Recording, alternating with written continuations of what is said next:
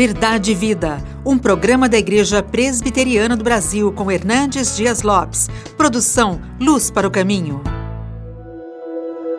No ano da morte do rei Uzias, eu vi o Senhor assentado sobre um alto e sublime trono, e as abas de suas vestes enchiam o templo. Serafins estavam por cima dele, cada um tinha seis asas, com duas cobria o rosto, com duas cobria os seus pés e com duas voava. E clamavam uns para os outros, dizendo: Santo, Santo, Santo é o Senhor dos exércitos, toda a terra está cheia da sua glória.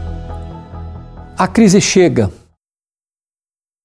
E chega para todos: para ricos, pobres, doutores, analfabetos, crentes e descrentes. Esse texto de Isaías 6 retrata uma grande crise. O profeta Isaías, que era um profeta palaciano, está enfrentando a carranca dessa crise. O rei Uzias, um dos mais importantes monarcas que reinava em Jerusalém e reinou 52 anos, um homem forte, tanto militarmente falando quanto economicamente falando, acabava de morrer, deixando o trono vazio, deixando a nação de luto e deixando um futuro cheio de temores e angústias. É nesse momento que o profeta entra na casa de Deus e vai descobrir para onde olhar no dia da crise. Em primeiro lugar, você precisa olhar para cima e saber que Deus está no trono, que Ele é o Todo-Poderoso, que Ele reina, que os tronos da terra podem ficar vazios, mas o trono de Deus está ocupado pelo Deus Todo-Poderoso, que tem as rédeas da história em suas poderosas mãos. Quem é este Deus? Primeiro, Ele é o Deus soberano. Ele é o Deus que abate reis e levanta reis, que abate reinos e levanta reinos. É o Deus que sustenta o universo, dirige a história. Ele não está em apuros. Todas as coisas são trabalhadas por Ele para o louvor da Sua glória e para o nosso bem, ainda que agora a providência seja carrancuda. Este Deus, Ele não é apenas soberano, ele é santo, santo, santo. Quem proclama esta verdade são os serafins, os seres angelicais mais sublimes. Quando você diz santo, você define. Quando você diz santo, santo, você enfatiza.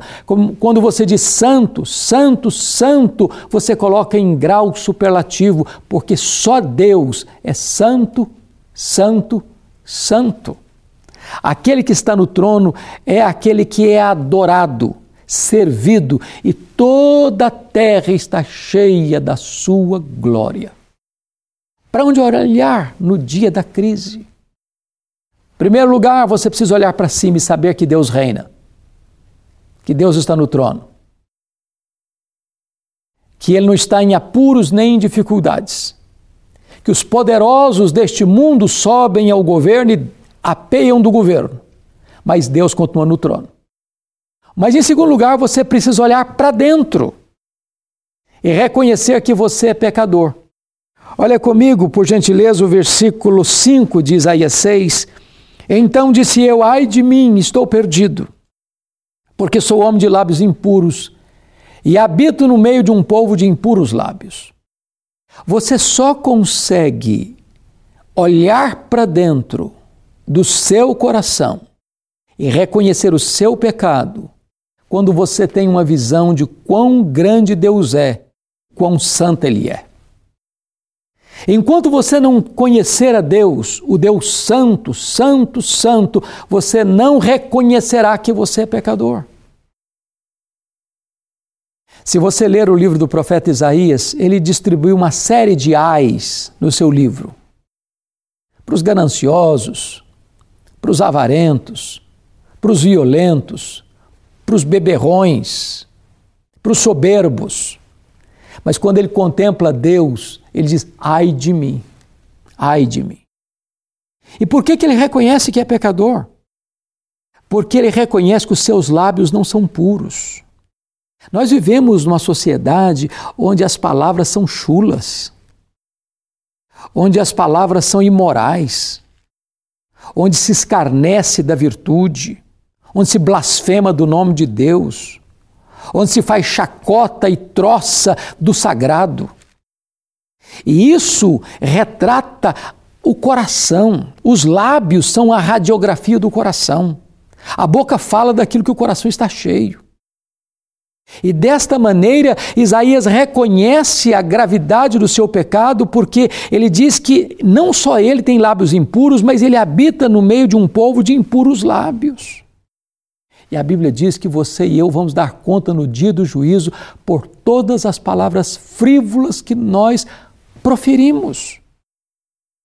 É por isso que Isaías também recebe a graça perdoadora de Deus, quando ele diz que uma brasa viva fora tirada do altar com Atenais e o anjo veio, o serafim veio e tocou com esta brasa viva os seus lábios disse: os seus lábios foram tocados, os seus pecados foram perdoados.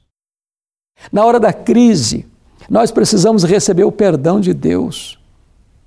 Porque você às vezes está atormentado, não é pela crise apenas, é pelo seu coração aflito, seus pecados, suas mazelas, seus vícios, aquilo que você tem empurrado para debaixo do tapete, aquilo que você não tem resolvido diante de Deus. Só o perdão de Deus pode aliviar sua consciência, pode trazer paz para sua alma, pode trazer refrigério para o seu coração, pode, dar descanso para sua mente. Você e eu precisamos do perdão de Deus.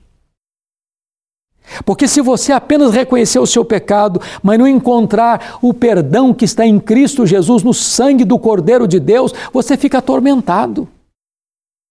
Para onde olhar no dia da crise? Terceiro lugar. Você precisa primeiro olhar para cima e saber que Deus está no trono. Você precisa olhar para dentro e saber que você é pecador. Mas você precisa olhar para fora e reconhecer o chamamento de Deus. Está no versículo 8 o seguinte: Depois disto ouvi a voz do Senhor que dizia: A quem enviarei? E quem há de ir por nós? Disse eu: Eis-me aqui, envia-me a mim. Aquele que reconhece que Deus é Deus, aquele que reconhece que o homem é pecador, é aquele que encontra perdão e salvação também escuta o chamamento de Deus para um grande desafio, para uma grande obra, ir até os confins da terra, levando a esperança do Evangelho, fazendo discípulos de todas as nações e anunciando que só em Jesus há esperança, só em Jesus há salvação, só em Jesus há verdadeira alegria, só nele a nossa vida encontra propósito e sentido. Você está pronto a ouvir a voz de Deus?